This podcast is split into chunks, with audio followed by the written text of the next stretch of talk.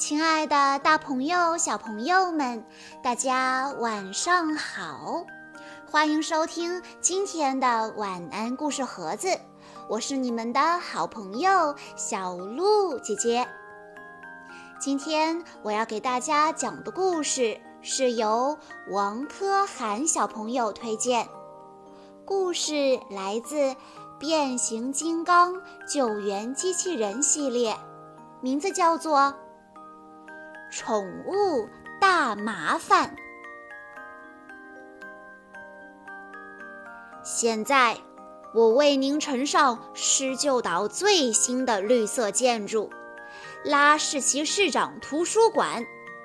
我们将回收的铝罐作为屋顶，用废玻璃砌墙。图书馆里所有藏书一律采用再生纸印刷出版。在地球日这一天，市长在电视上隆重地介绍了第一座以他的名字来命名的环保建筑。查理·伯恩斯警长一家正围在桌子旁看电视直播。忽然，一阵急促的电话铃声响起。查理，叫你的救援队全体出动，要出人命了！你们赶快过来！在电话的那一头传来了尼太太的求救声。她说着说着，还大声尖叫了起来。救援队立刻火速赶往尼太太的家。只有科迪一个人留在指挥中心。科迪感觉有些奇怪，他向大家报告说：“我已经锁定了你太太家的场景图，可是看起来没什么不对劲的呀。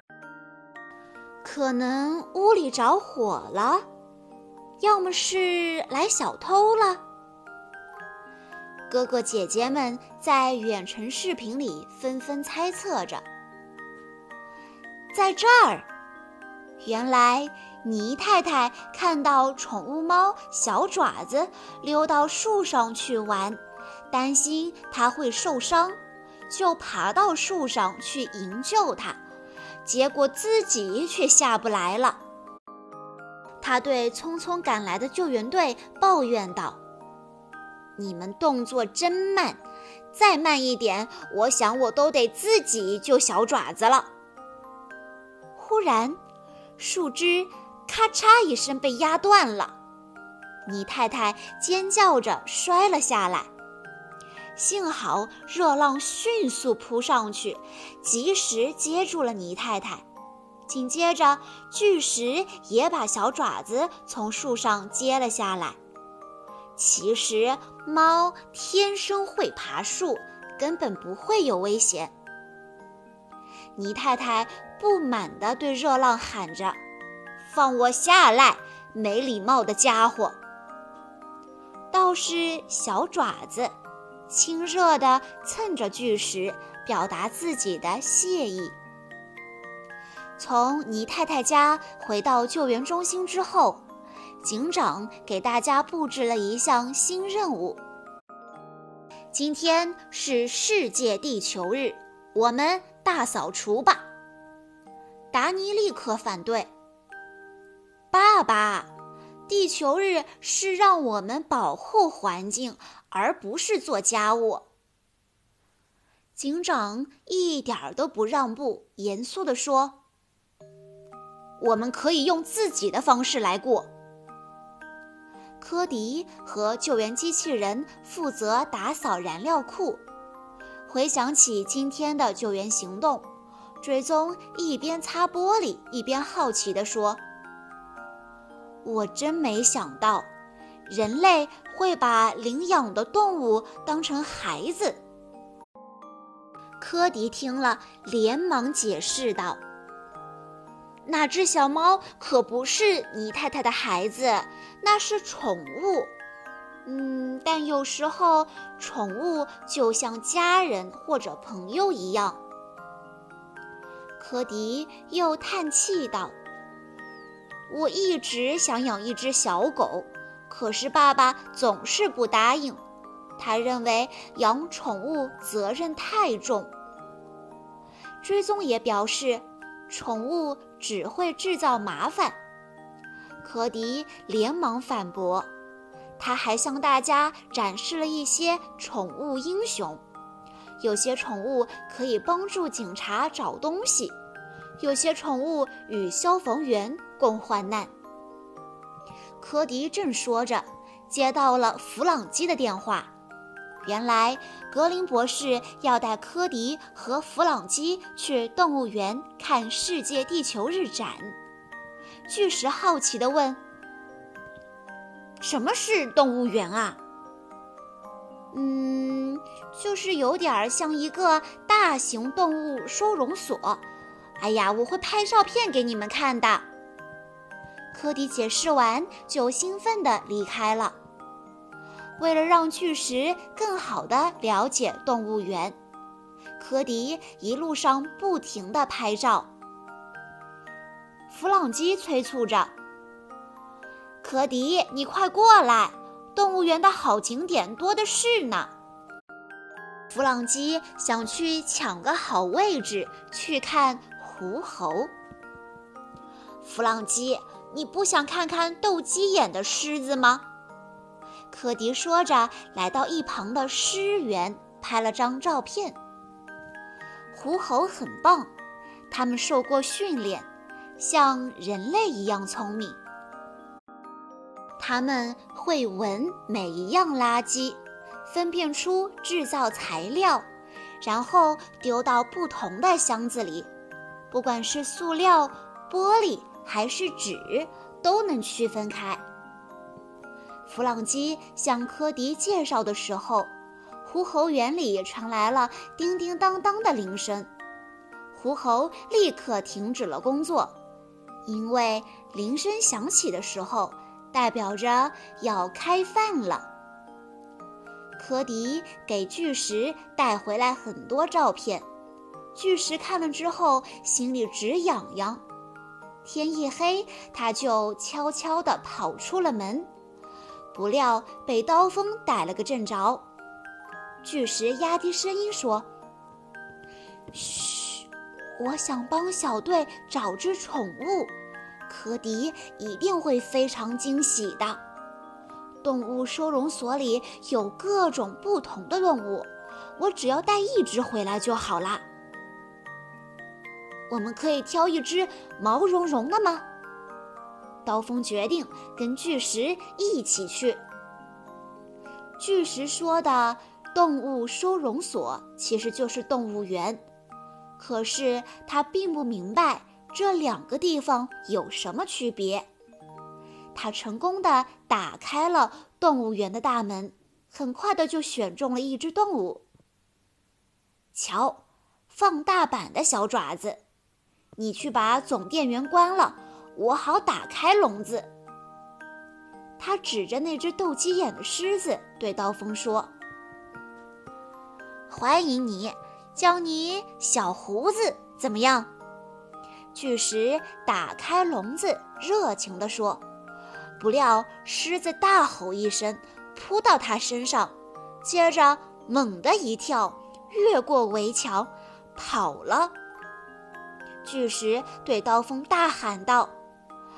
快快快！我们得逮住他。就在这时，聪明的狐猴发现总电源关了，他们互相配合着打开笼子，也溜了出来。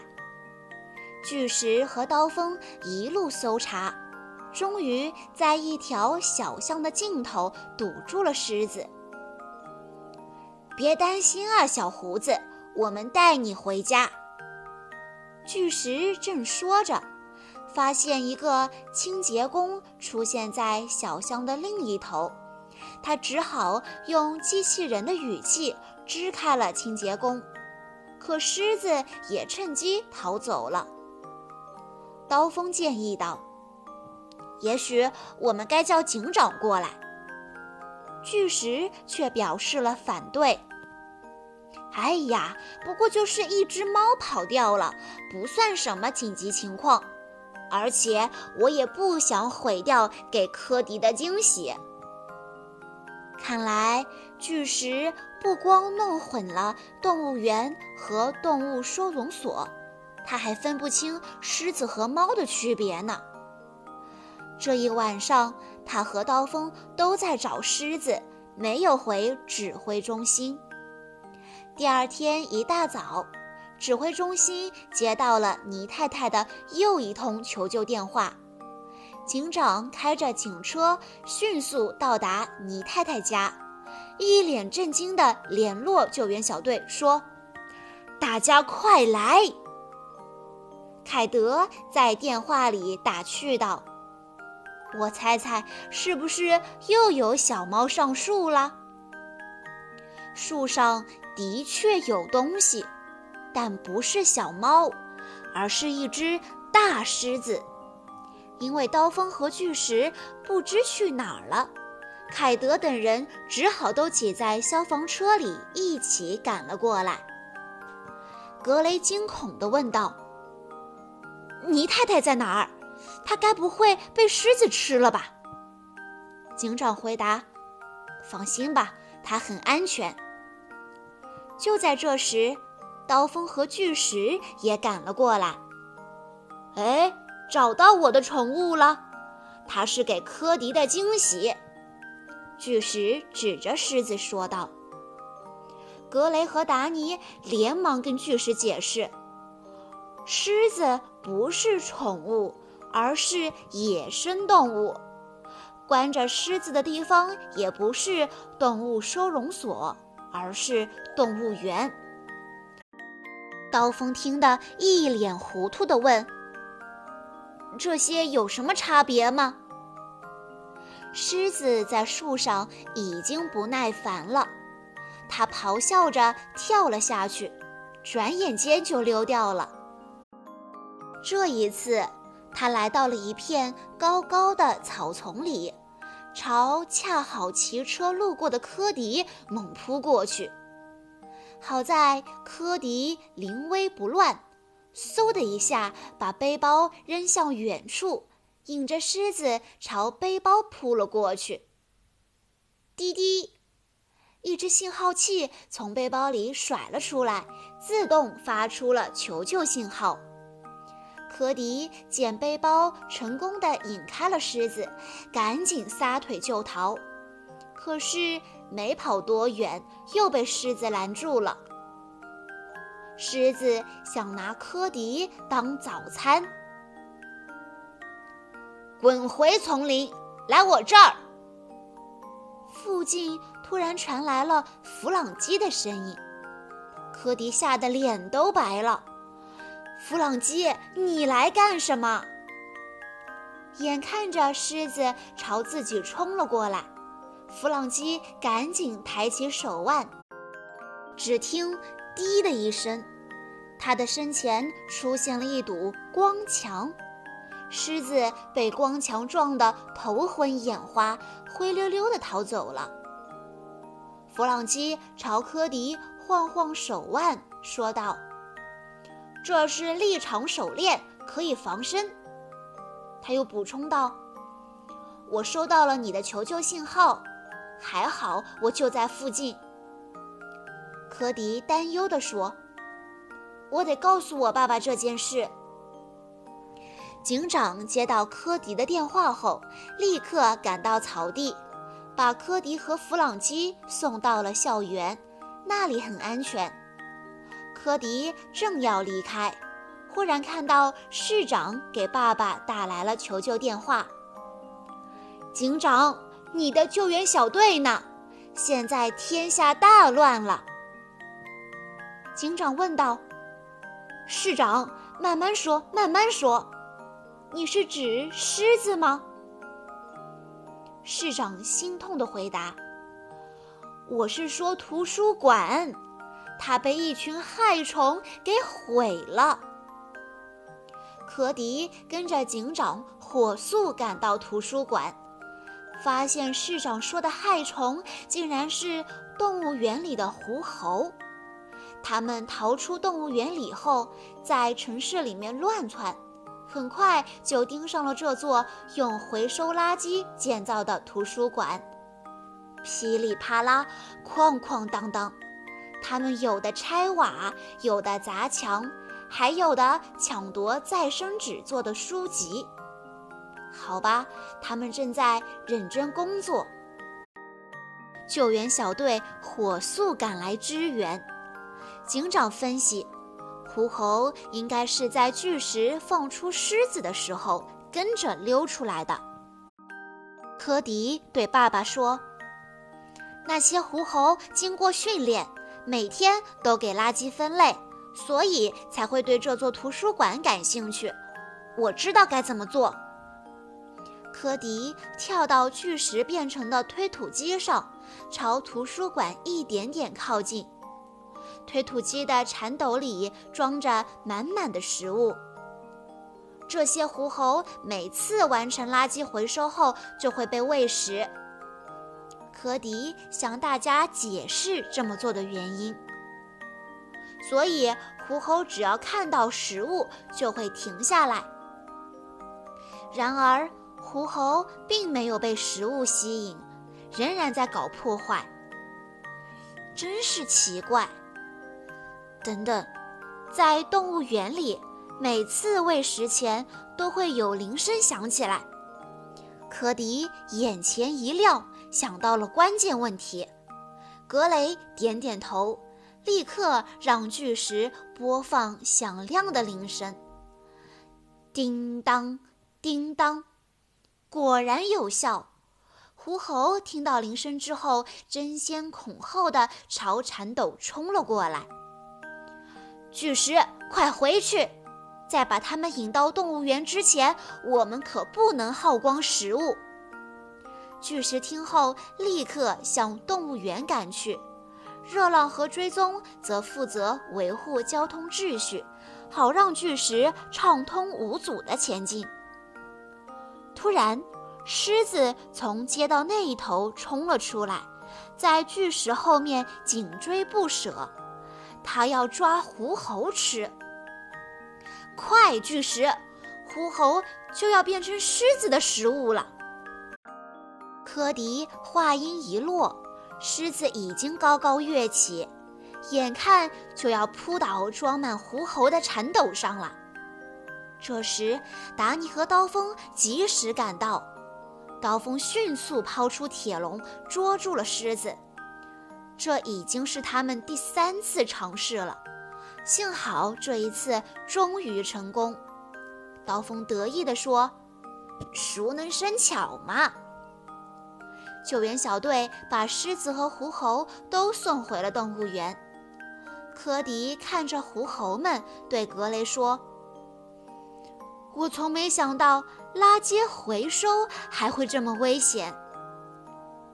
他和哥哥随后发现，有人把笼子的电源给切断了，所以动物才会逃出来。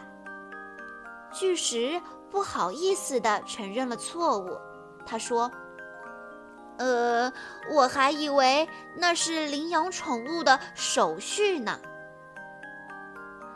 小胡子实在难缠，不过要是有宠物，那该多好。